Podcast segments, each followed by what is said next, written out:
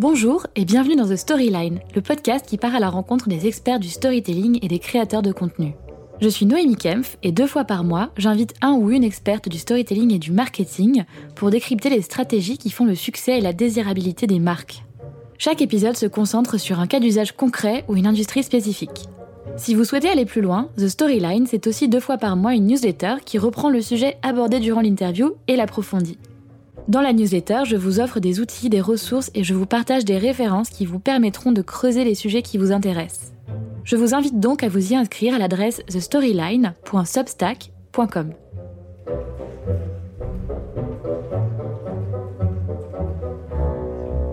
Aujourd'hui, je vous emmène à la rencontre de Pierre Guilbeault, gross marketer engagé et cofondateur de Marketing Flow, une plateforme de contenu marketing dédiée aux entrepreneurs et marketeurs à impact. Entre une expérience à accompagner des startups indiennes, un passage chez Google et plusieurs aventures entrepreneuriales, Pierre a toujours suivi un fil rouge dans son parcours, son envie d'accompagner des entrepreneurs à impact. C'est ce qui l'a amené à tester de nombreux hacks marketing et à repenser complètement le funnel d'acquisition et de conversion des entreprises pour le rendre plus transparent et juste vis-à-vis des consommateurs. Il nous partage dans cet épisode ses apprentissages et ses réflexions pour construire une stratégie marketing en adéquation avec des valeurs d'honnêteté et de transparence. Bonne écoute Salut Pierre Salut Naomi, tu vas bien? Bah super, et toi? Ça va super. Bienvenue dans The Storyline. Merci, je suis trop content qu'on prenne euh, le temps de discuter euh, après, après le, tout ce temps où tu as, as, lancé le podcast et toutes les avancées trop cool que tu as fait avec. merci, merci. C'est vrai qu'on se connaît depuis un petit bout de temps. Pour l'anecdote, on s'est rencontrés quand on travaillait tous les deux chez Numa à Bangalore en Inde. Euh, et tu as fait un passage aussi, on en parlera. Mais euh, c'est vrai que c'était il y a quoi euh, 4 ans 5 ans? Oui, le temps passe vite. Ouais, le temps passe vite. Ça ne rajeunit pas tout ça. Voilà, même mes blagues, c'est des blagues de vieux. euh, super, bah écoute, on peut peut-être euh, commencer par euh, parler aux auditeurs un petit peu de ton parcours. Moi, je le connais, mais ce qui est intéressant, c'est de leur raconter et de leur partager tout ce que tu as fait ces dernières quatre années, et même avant. Bah écoute, avec plaisir. Du coup, moi, je m'appelle Pierre Guilbeault. Pour resituer très rapidement en termes d'études, j'ai fait un DUT Tech de Co à La Rochelle. Ensuite, j'ai pris une année sabbatique où j'ai voyagé. Je suis allé en Australie. Euh, puis j'ai enchaîné par un programme grande école euh, à Toulouse Business School pendant trois ans. J'ai fait un master euh, marketing puis entrepreneuriat. Euh, donc pendant cette période, j'ai fait pas mal de stages à l'étranger, euh, dont euh, Nouma Bangalore où on s'est rencontrés. et puis et puis après, j'ai j'ai enchaîné par une année chez Google France en marketing où j'avais j'étais en charge du, du lancement d'un nouveau service en, en France. Euh, à la suite de ça, j'ai quitté parce que j'avais vraiment envie. Euh, j'ai toujours eu développé des projets entrepreneuriaux euh, pendant mes études ou à côté de, de stages, de taf, etc. J'avais vraiment l'envie de bosser à mon compte et surtout de faire, de, de, bosser sur des missions qui soient 100% alignées avec mes valeurs et mes envies. Donc, mmh. j'ai quitté mon job et j'ai commencé à accompagner des startups à impact positif.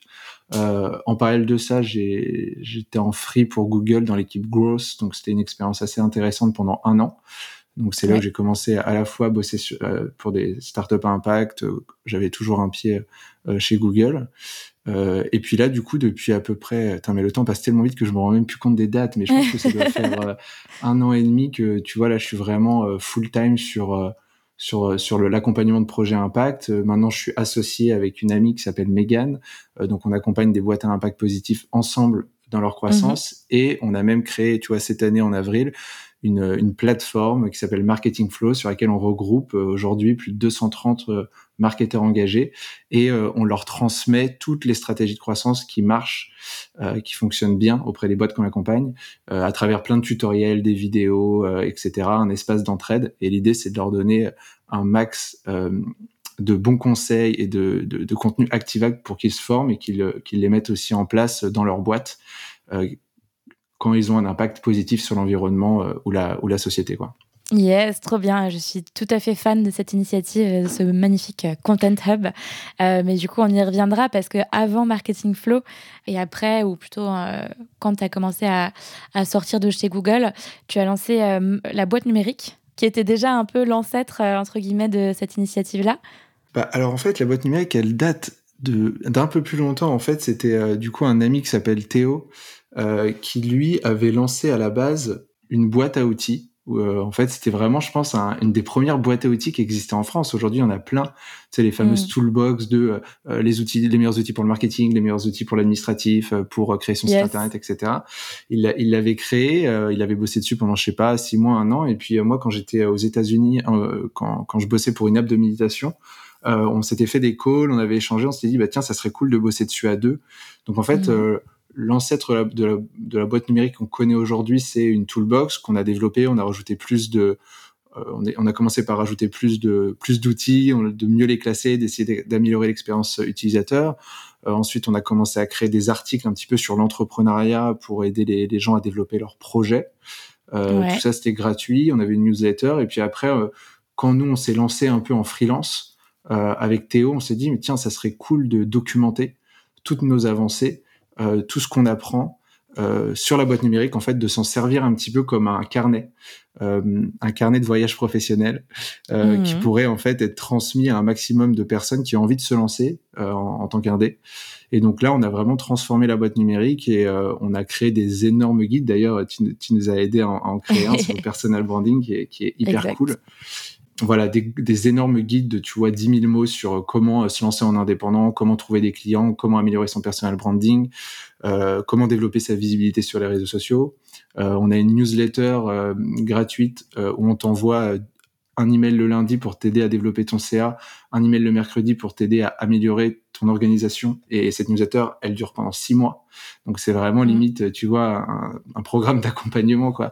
On est, elle est notée 5 euh, sur 5 par euh, tous les gens qui l'ont suivi. Je pense qu'il doit y avoir à peu près 2500 ou 3000 indépendants qui l'ont suivi jusqu'à présent. Oh, dont je fais partie. Euh, donc donc c'était euh, c'était c'est une super expérience. À un moment, on s'est dit tiens, même pourquoi pas. Bah tu vois, pendant le confinement, on s'est retrouvé avec Théo, on s'est retrouvé bloqué sur l'île Dieu pendant deux mois et demi. À la base, on, partait avec euh, deux caleçons euh, euh, pendant deux jours pour bosser sur la boîte numérique. Et puis en final, il y a eu l'annonce du président. ils ont bloqué les ferries et donc là, on s'est dit bon bah ok, on est deux mois de plus à, à l'île Dieu. Comment est-ce qu'on fait pour faire plus sur la boîte numérique? Euh, est-ce qu'on se la chill au bord de la mer ou est-ce qu'on en profite pour devenir euh, pour mettre plus de briques sur le projet à boîte numérique? Donc on a commencé par se la chiller pendant cinq mhm. jours et puis après on s'est dit c'est cool, mais il y a un moment autant en profiter. On est tous les deux là bloqués, euh, faisons avancer la machine. Et donc en fait on a c'est à ce moment-là on a on a on avait on a créé une formation pour aider les formation vidéo qu'on se, on se formait, tu vois, avec, on se filmait, pardon, avec euh, euh des vidéos euh, sur Loom, avec des slides. On a structuré toute une formation, euh, je sais pas, il doit avoir, je sais pas, une 20, 15 modules peut-être, un truc comme ça, pour comment développer son activité d'indépendant. On partageait mmh. vraiment de manière hyper concrète toute notre expérience sur comment est-ce que l'on a fait nous, en le théorisant aussi pour que ça soit, bah, tu vois, actionnable pour tout le monde, que tu fasses du graphisme ou que tu fasses du marketing et du growth. Et donc ça, euh, ça on a, bah en fait on, on a, on l'a vendu quoi, on l'a, on l'a lancé en pré-vente, tu vois, on la vendait pas très cher, peut-être je sais pas 150 euros ou 200 euros, je me rappelle plus trop. Ouais. La formation, on en a vendu, euh, c'était, on avait des premiers clients, c'était cool, et puis on s'est dit bah vas-y on enchaîne, on est deux mois bloqués, on continue quoi. Et donc après on a relancé une deuxième formation qui était sur la création de site internet, et donc là on a fait un autre format, un format bootcamp où on a fait rentrer euh, tu vois, avec un prix pré-vente, 20, 20 indépendants, et pendant euh, un mois, on les a aidés à créer leur site, et à la fin, ils avaient leur site internet d'indépendants en mode vitrine. Ouais. Euh, donc, euh, donc c'était cool, on a commencé à faire du chiffre d'affaires, etc.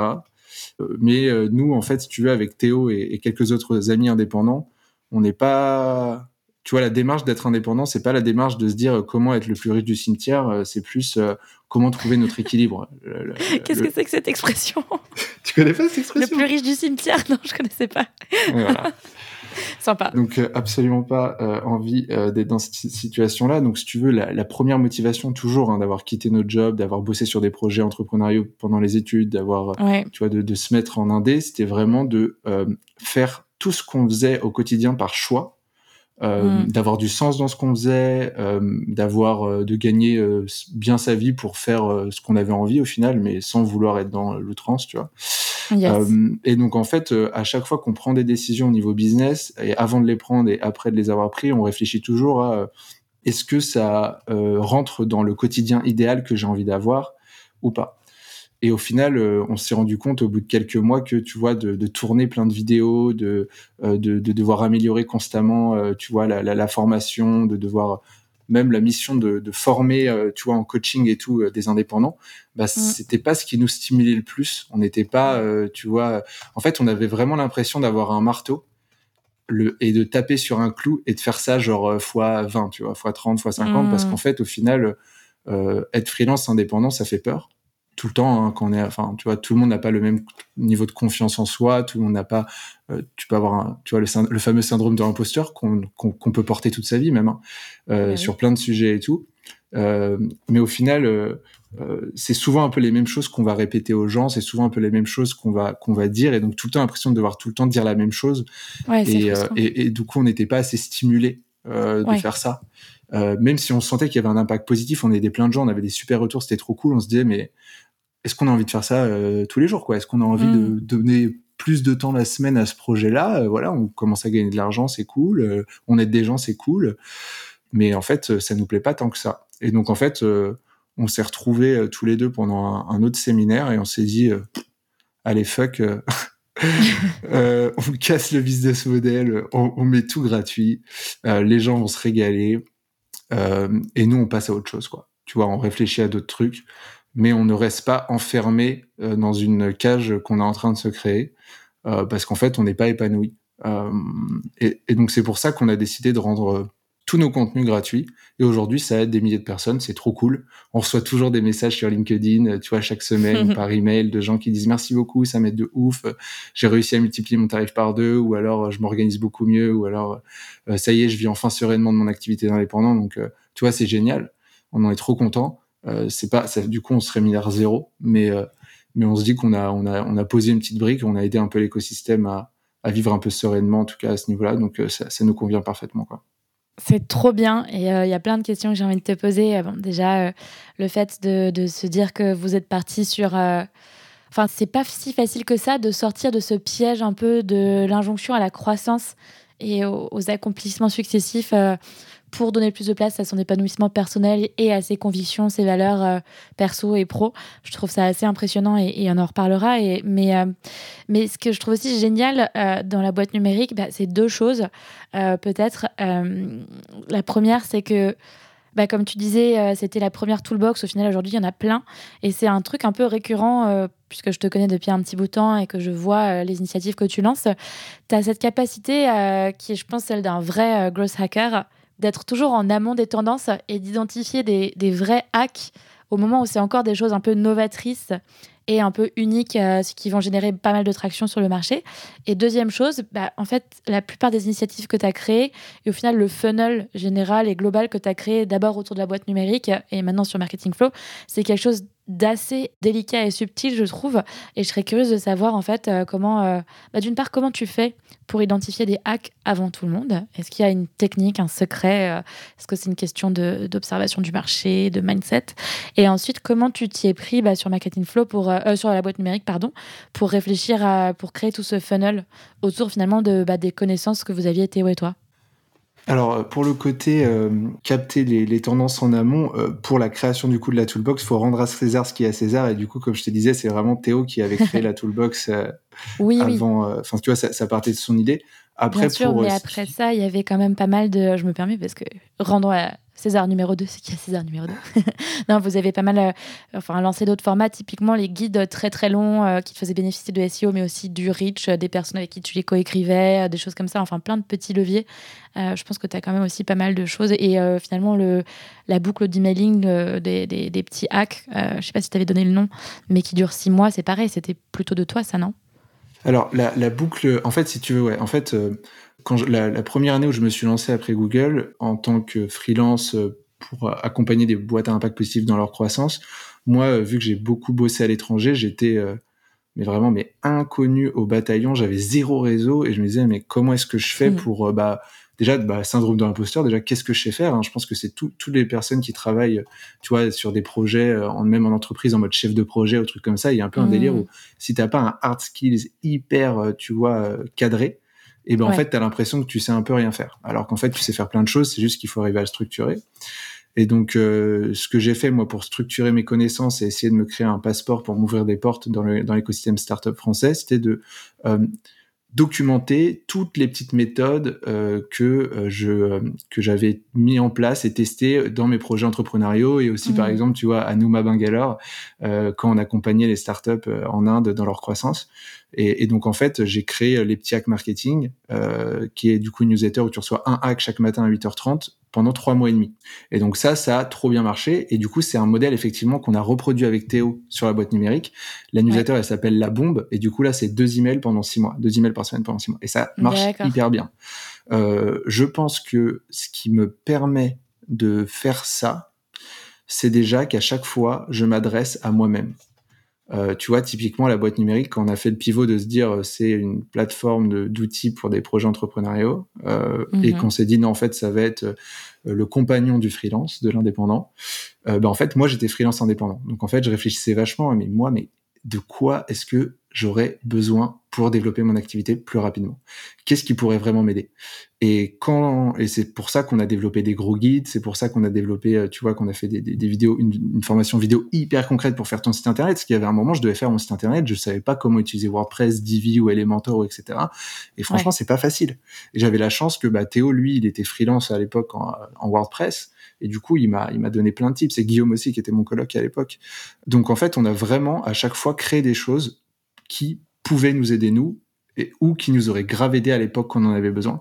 Les ouais. marketing, c'est exactement la même chose. Je me disais, mais moi, en fait, euh, quand, quand tu fais du growth au quotidien pour une boîte, tu es toujours à la recherche Bien sûr, tu mets en place des stratégies long terme avec une vision, etc. Mais tu es toujours en place, en, recherche pardon, de, de choses à optimiser, d'idées pour essayer de tester des choses, des expérimentations pour soit aller faire de l'acquisition client, soit augmenter le taux de conversion, etc. La rétention, la fidélisation, blablabla.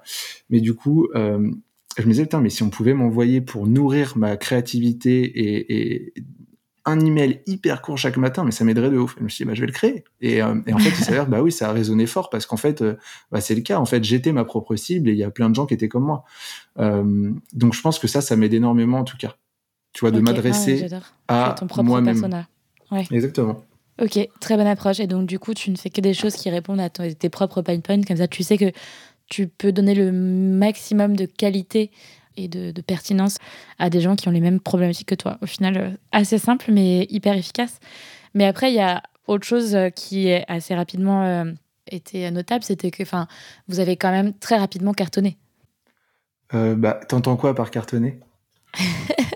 cartonné. Ah, vous aviez des très belles performances, je pense que ce soit en termes de trafic sur le site, en termes de nombre d'inscrits euh, euh, à la bombe euh, ou même de clients payants à vos formations. c'est, enfin, à chaque fois que vous avez lancé une initiative, j'ai l'impression qu'elle a été accompagnée d'une bonne traction et d'un bon accueil auprès de votre audience cible. Ouais, je pense qu'on était, on a toujours été dans, dans de la co-construction, tu vois, donc d'essayer de faire en sorte de, de... En fait, je pense que au, au début, tu, comme tout entrepreneur qui se lance, euh, soit quand il est plus jeune en étudiant, soit même après, s'il débute un peu plus tard, sa, on va dire sa carrière entrepreneuriale, tu, tu, fais, tu fais grave de la merde. Tu fais tous les trucs qu'il faut pas faire, quoi. Genre, tu, tu regardes des vidéos d'Oussama Hamar et t'as l'impression, et t'as l'impression que tu sais, tu vois.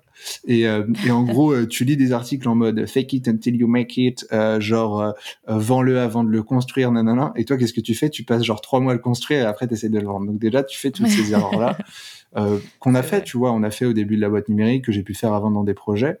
Et du mhm. coup, au fur et à mesure, tu apprends de ces erreurs-là et tu te dis, mais attends, mais c'est pas possible en fait.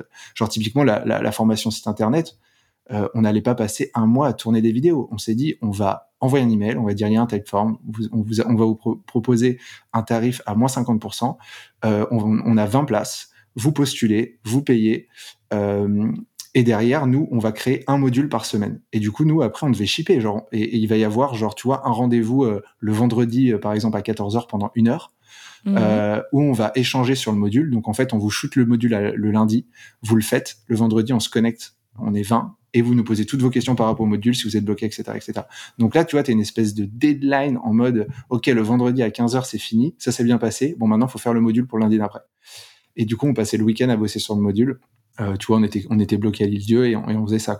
Et donc là, ça permettait de, bah déjà, tu avais vendu avant de faire, tu, tu fais une version où en fait, tu as des feedbacks clients chaque semaine euh, des gens qui disent ah mais du coup dans le site c'est genre nous un peu des pirates tu vois donc les gens ils sont en mode eh, mais du coup les mentions légales on les il faut les mettre ou pas? Euh, Il y avait pas, vous parlez pas des mentions légales sur les sites internet Ah oui, merde. euh, ok, on va rajouter euh, une petite une petite étape mention légale avec un template. Merci Corinne. et, et, donc, et, donc, du coup ça, ça nous aidait aussi à faire des, des, des, choses qui résonnent et qui soient bien adaptées aux besoins des, des personnes, quoi. Ouais. Ok, non mais en fait ce que j'entends c'est vraiment une espèce de process en trois étapes. C'est observer, et s'inspirer de ce qu'on voit, euh, l'appliquer à soi-même et ensuite le transmettre euh, de manière vraiment concrète et actionnable. Ouais. Et je pense que c'est un truc que j'ai toujours adoré, c'était le fait de transmettre. Et je pense qu'on le meilleur moyen d'être bon dans un sujet, c'est de, de transmettre en fait.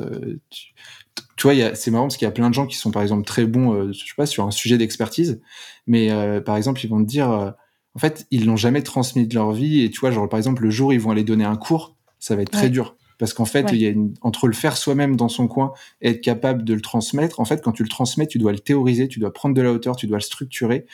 Et derrière, après, il faut que tu le vulgarises pour que ça soit facile.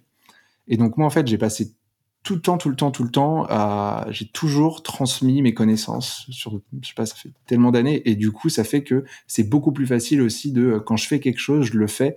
En fait, en plus, tu as double utilité, c'est-à-dire que tu fais pas, tu le fais pour toi, mais tu le fais aussi pour les autres, et du coup, ça permet aussi de, bah, de maximiser l'intérêt d'apprendre des choses.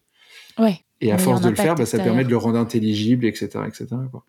Ouais, donc du coup, vraiment prendre le temps de, de se mettre dans une posture euh, de, de, de pédagogue euh, pour apprendre à mieux maîtriser ces sujets. C'est marrant, ça me fait penser à une citation que j'aime beaucoup de Picasso qui dit euh, euh, Les bons artistes copient et les excellents artistes volent.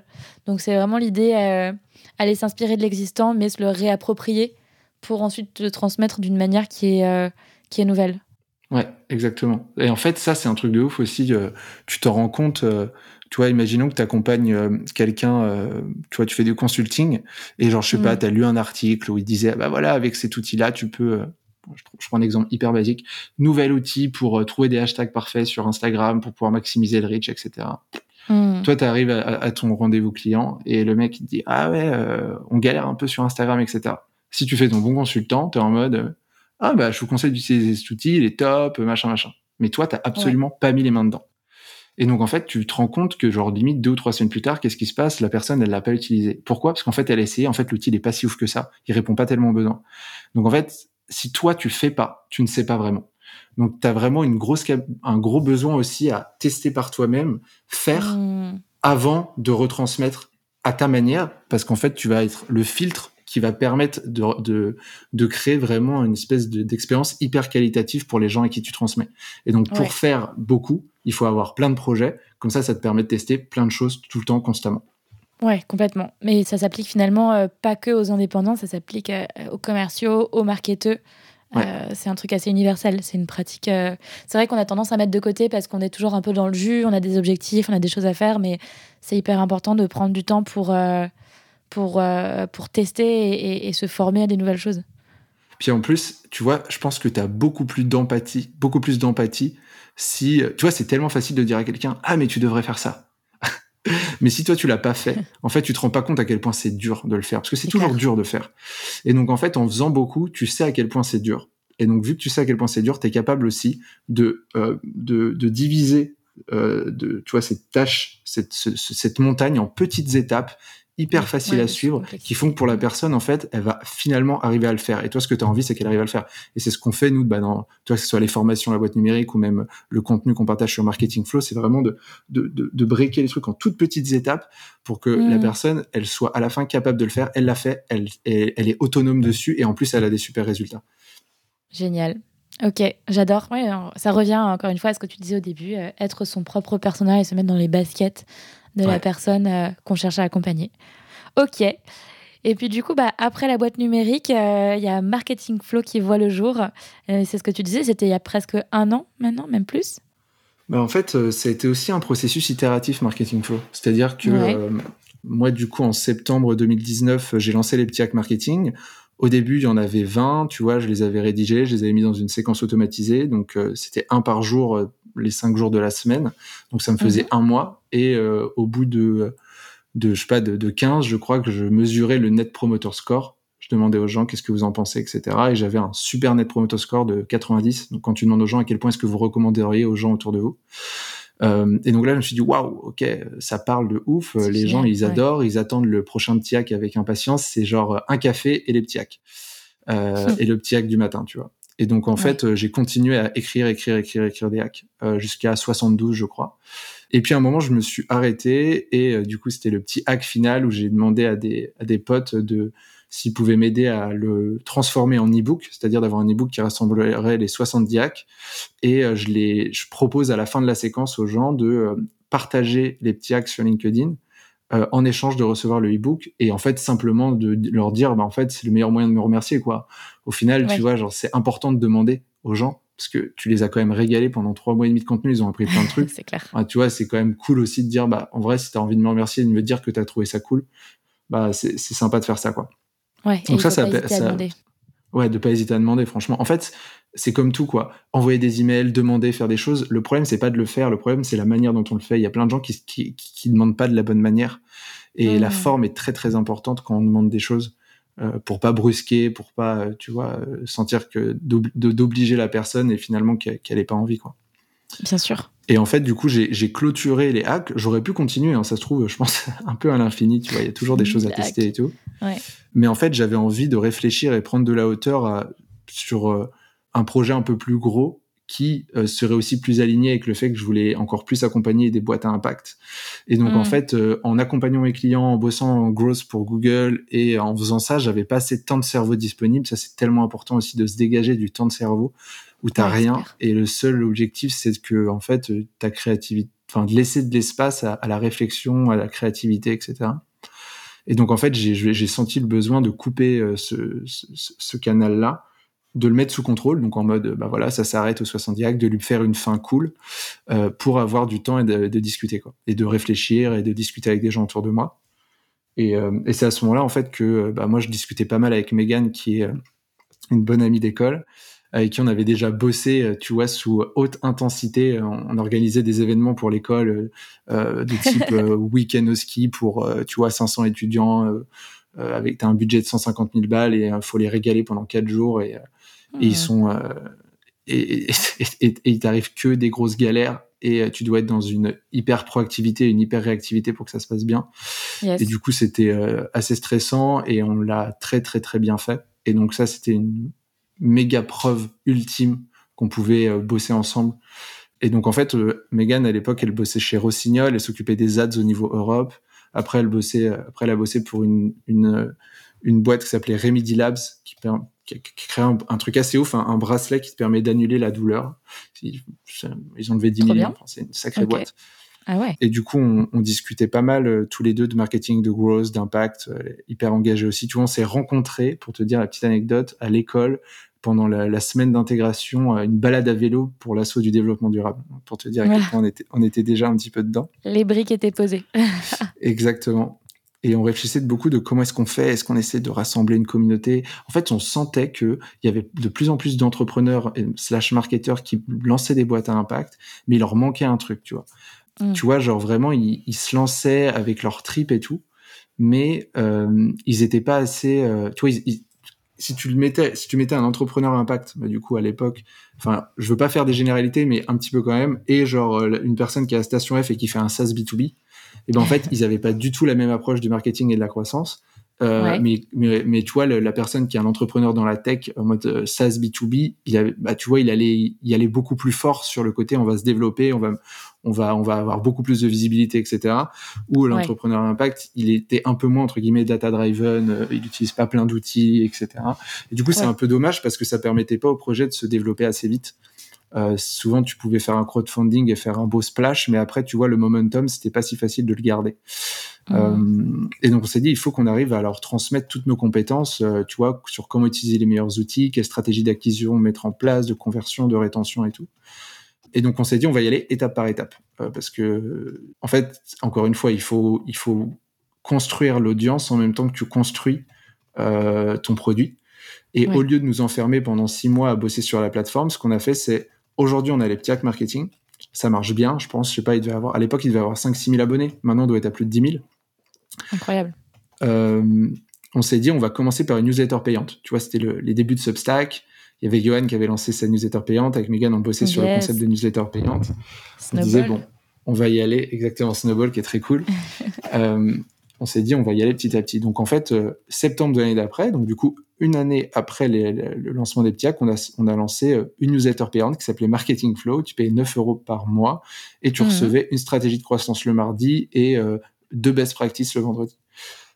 et ça, on est monté en l'espace de 5-6 mois sans faire de pub, tu vois, payante, sans faire masse de publicité et tout. On était quand même assez sobre. On est monté à 200, je crois, 70 abonnés payants. Mmh. c'est très bien, c'est respectable. Hein. Ce qui était assez cool, ouais. Et, euh, mais en fait, ce qui était intéressant, c'est que ça nous a permis, vu qu'on envoyait une stratégie de croissance par semaine, de commencer à devoir vraiment créer beaucoup de contenu, beaucoup plus avancé. Euh, parce que tu vois, la différence avec les petits hacks, c'est que là, on, est, on rentrait sur des contenus qui faisaient euh, un petit hack, c'est, je sais pas, c'est 200 mots, 300 mots. Mmh. Une stratégie grosse, c'est 1000, 1500 mots avec des screenshots, avec des étapes, avec des conseils, etc. Donc vraiment, à la fin, tu es capable de le mettre en place par toi-même. Ouais. Donc ça nous a permis de commencer à, monétiser un peu, de gagner de l'argent, d'avoir des retours sur nos formats, sur nos contenus pour se former au growth marketing. Donc il y a des gens qui nous disaient ah mais là j'ai pas trop compris, ok on va changer ça pour l'améliorer, etc. Donc on commençait à créer du contenu, on commençait à monétiser. Et derrière, en fait, on, bah, on co-construisait. On demandait de quoi est-ce que vous avez besoin en plus, etc., etc. Et du coup, avril, donc l'avril de cette année, hein, donc euh, au final, c'était donc c'était septembre l'année dernière le lancement de la newsletter. Euh, on a lancé une plateforme. Euh, donc là, c'était, bah, tu vois, en janvier cette année, on a commencé à bosser dessus. Donc euh, Megan et moi, on n'est pas du tout des développeurs. Donc là, c'est Megan qui est, qui, est, beaucoup plus, on va dire, carrée, rigoureuse que moi en termes de skis. On est assez complémentaires. Genre moi, on va dire, je suis un sprinter. je peux sprinter pendant un marathon, quoi, à limite. Et, et Megan, elle, derrière, elle, elle, elle, fait en sorte que tout soit hyper carré, boum, boum, peaufiné, nickel et tout. Donc c'est assez cool parce que ça permet d'aller vite avec un rendu quali. Ouais. Donc elle a commencé à mettre les mains dans Webflow, tu vois, dans des outils no-code, euh, MemberStack, euh, JetBoost, euh, Zapier, etc. Et on a bossé dessus pour se dire comment est-ce qu'on fait pour passer d'une newsletter payante? C'est cool, mais mhm. c'est un petit peu trop descendant. C'est-à-dire que nous, on envoie des, on envoie des, des, contenus à des personnes, on sait à peine qui c'est, tu vois, on a leur adresse email, on sait pas si ils ont, si c'est des boîtes à impact, alors que nous, on veut accompagner que des boîtes à impact. Et, euh, et s'ils ont des questions, bah, ils peuvent mettre des commentaires, mais du coup, on, trouve que c'est pas assez pour bien accompagner la boîte. Nous, en fait, on n'était pas là juste pour vendre du contenu, on était là pour aider des entrepreneurs et des marketeurs à impact à accélérer la croissance de leur projet. Donc euh, la newsletter n'était pas le bon outil, parce qu'en fait, on ne pouvait pas s'en assurer. On ne s'assurait pas du résultat grâce à ça. Donc, c'est mmh. dit, il faut qu'on crée un, produit, euh, une offre, un abonnement, une plateforme à voir pour, pour qu'en fait, on puisse s'assurer que les gens, ils exécutent bien et que euh, bah, en fait ils maximisent leur impact positif. Donc, euh, donc euh, on a bossé un petit peu comme des fous pendant plusieurs mois.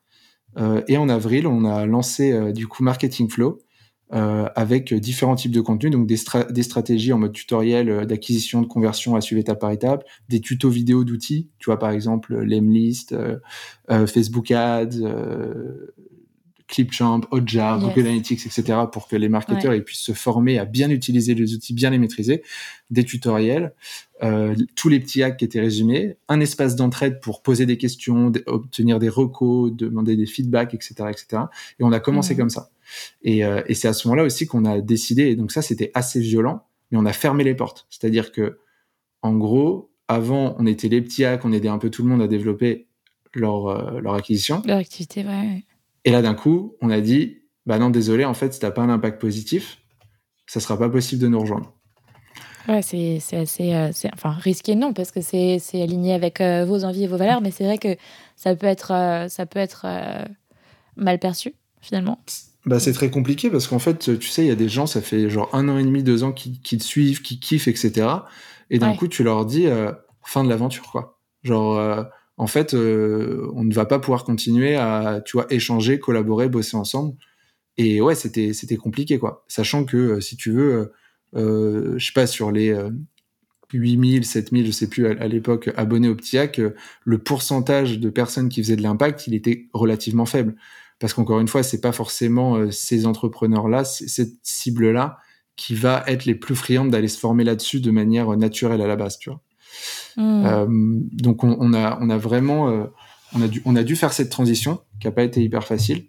Euh, mais en fait, nous, on a, bossé, on a développé ce projet pas pour, encore une fois, maximiser notre revenu, tu vois, on, gagne bien notre vie en accompagnant des boîtes à impact au quotidien. C'était vraiment mhm. pour se dire comment est-ce qu'on fait pour aider encore plus de boîtes à impact. C'est ça, la, tu vois, la, KPI number one de, de, ce projet-là. C'est pas le revenu, c'est c'est cette métrique, quoi. C'est trop bien et c'est une manière de. Enfin, moi, je, suis assez admirative de, cette décision. Mais ce que je trouve encore plus intéressant, c'est tu disais que vous parlez aux entrepreneurs, mais aussi aux marketeurs.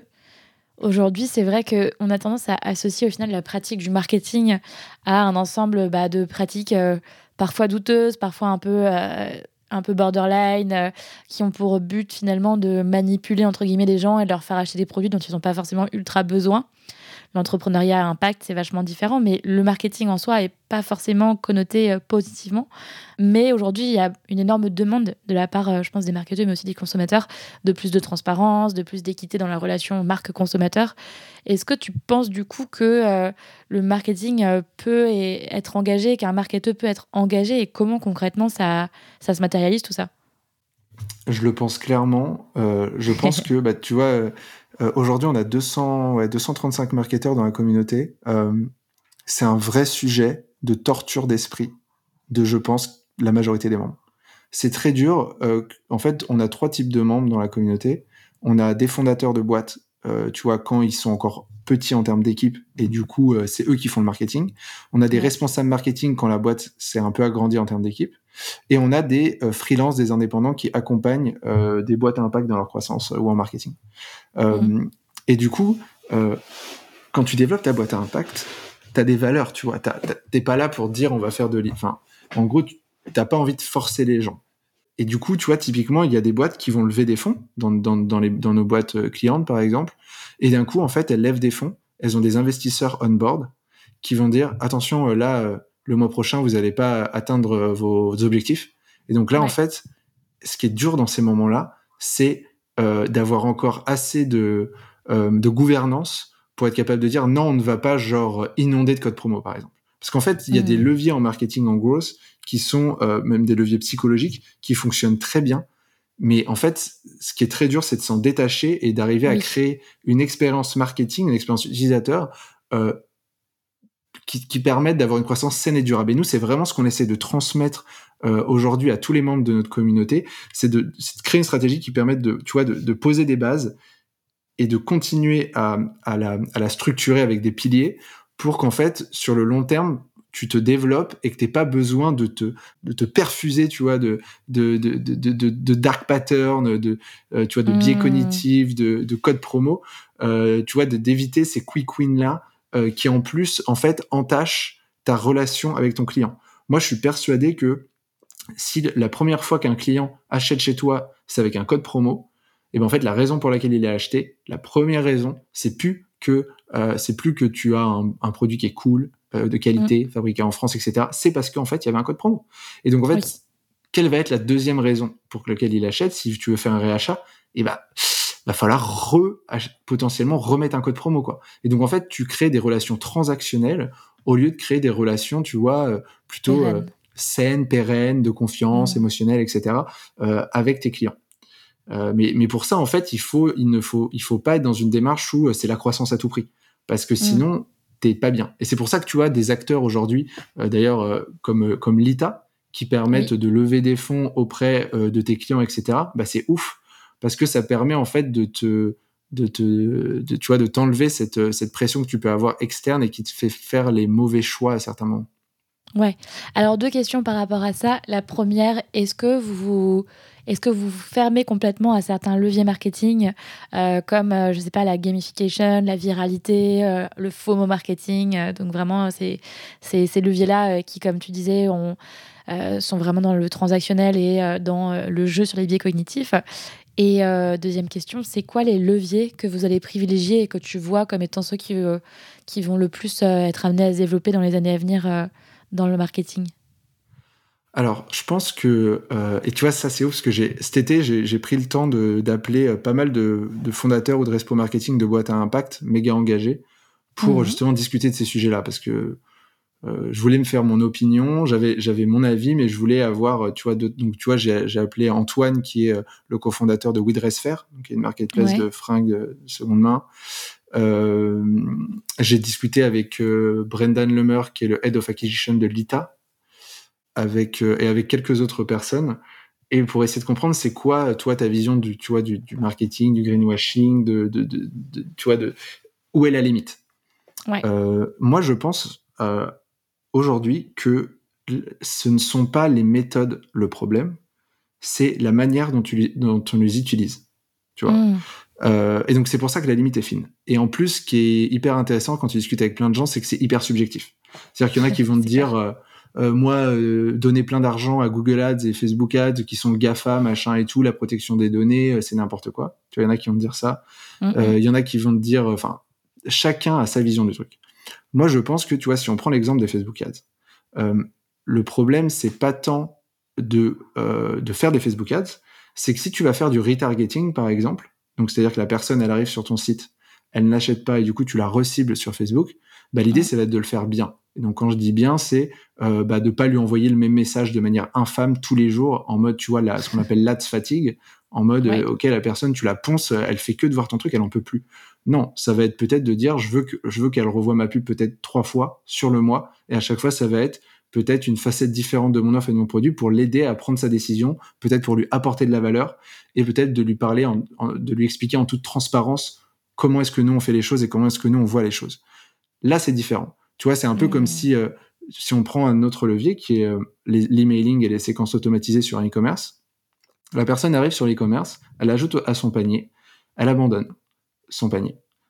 Potentiellement, toi, tu peux avoir récupéré son email si elle a commencé à mettre son email et qu'elle est partie. Donc là, tu peux lui envoyer ce qu'on appelle de manière automatisée un panier d'abandon que tout le mmh. monde a forcément dû vivre en allant s'acheter des fringues sur un e-commerce.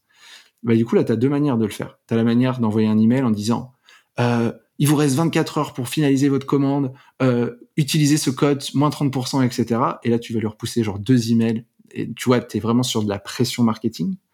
Ou alors, tu as, et c'est ce que moi je mets en place avec les clients que j'accompagne et ce qu'on recommande sur Marketing Flow, ça va être de renvoyer un, d'envoyer un email en expliquant pourquoi c'est cool d'acheter de finaliser la commande et donc par rapport au produit que la personne a mis dans son panier d'acheter ce produit-là.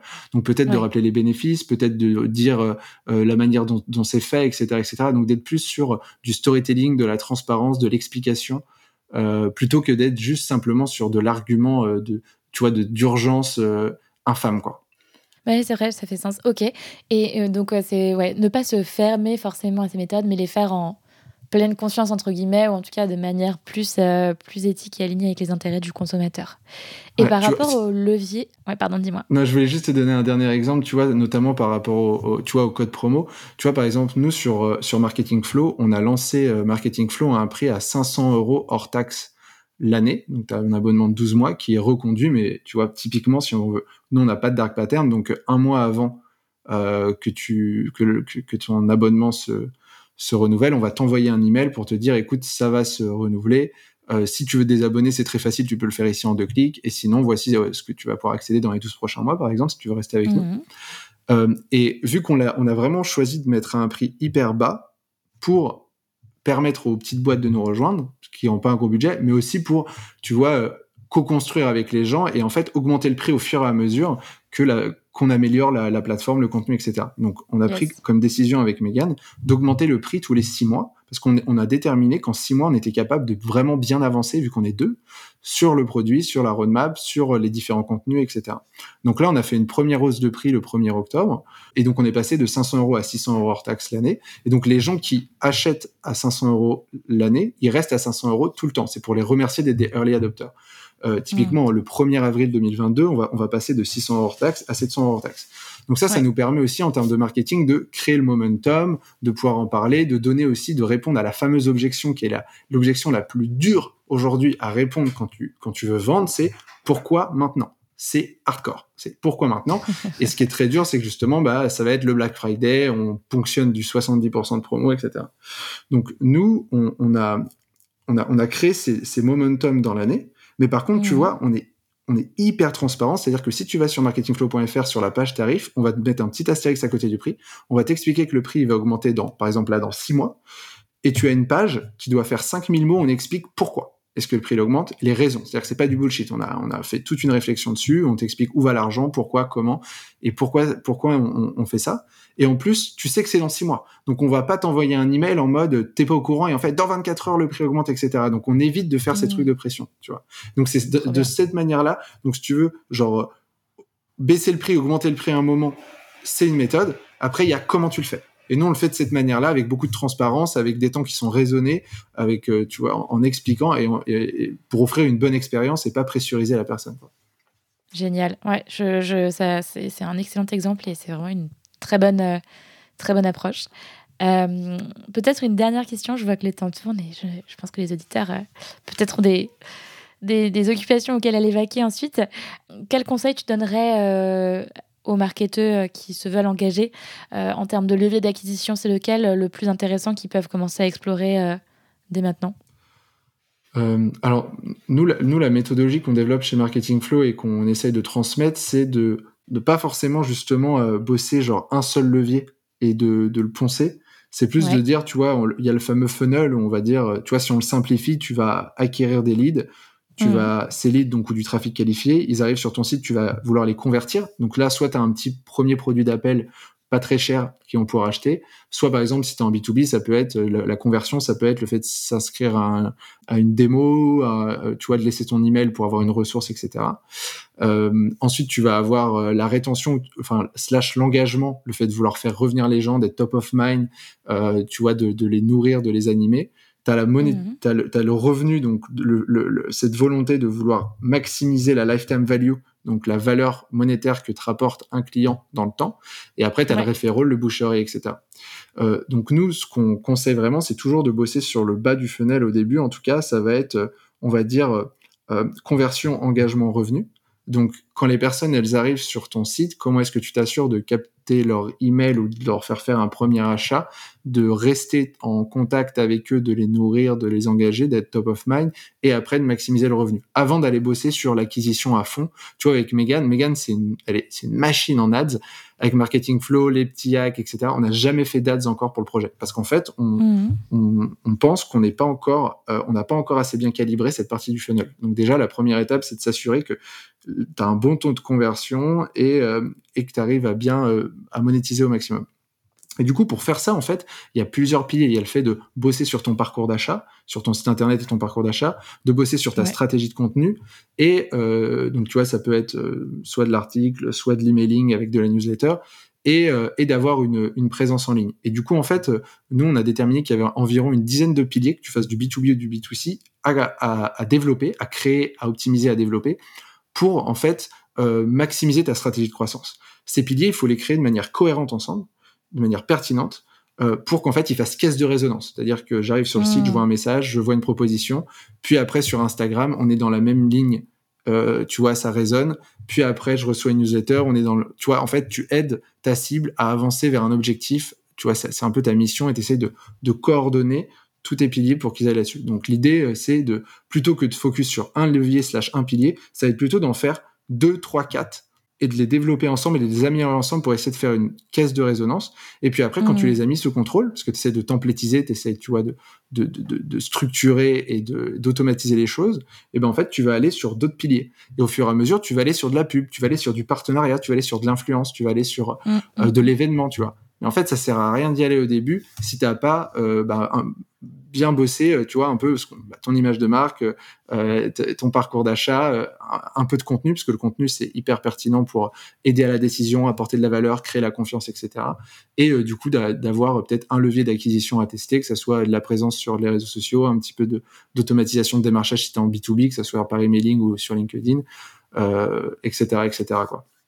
Trop bien. Ouais, donc vraiment une vision, une approche holistique, quoi. Ouais. Parce qu'en fait, au final, quelqu'un, avant d'être converti, il a besoin quand même de d'avoir plusieurs touchpoints avec toi. Et s'il a que un touchpoint, en fait, tu limites de ouf euh, la, la capacité à convertir. Quoi. Excellente réponse. ça fait pas mal de choses à méditer, mais, euh, mais je suis complètement d'accord et alignée avec toi sur cette approche. Je pense que c'est important de se dire que chaque interaction euh, contribue à t'apporter des points ou t'en retirer dans l'inconscient de, de, tes futurs consommateurs. Donc c'est important de faire en sorte que chacun compte. Exactement. Trop bien.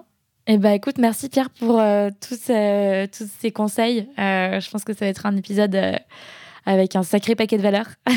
Trop cool. Et eh ben, je te souhaite une très bonne journée. Je te dis à très vite. Merci toi aussi, Noémie. Ciao, ciao. Salut.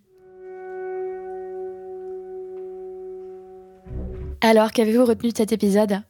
J'espère que le témoignage de Pierre vous a plu. J'ai toujours admiré son positionnement et sa capacité à prendre du recul sur ses activités pour donner de l'importance à ses valeurs et au sens qu'il veut mettre dans ses projets. Si je ne devais retenir qu'une chose de cette conversation, je dirais qu'il est important de jouer des jeux sur le long terme pour créer des liens forts et une relation de confiance avec son audience, plutôt que de céder aux injonctions de la croissance à court terme. Un défi certes parfois compliqué à appliquer, mais qui s'avère payant sur le long terme. Je vous laisse là-dessus et je vous dis à très vite dans The Storyline.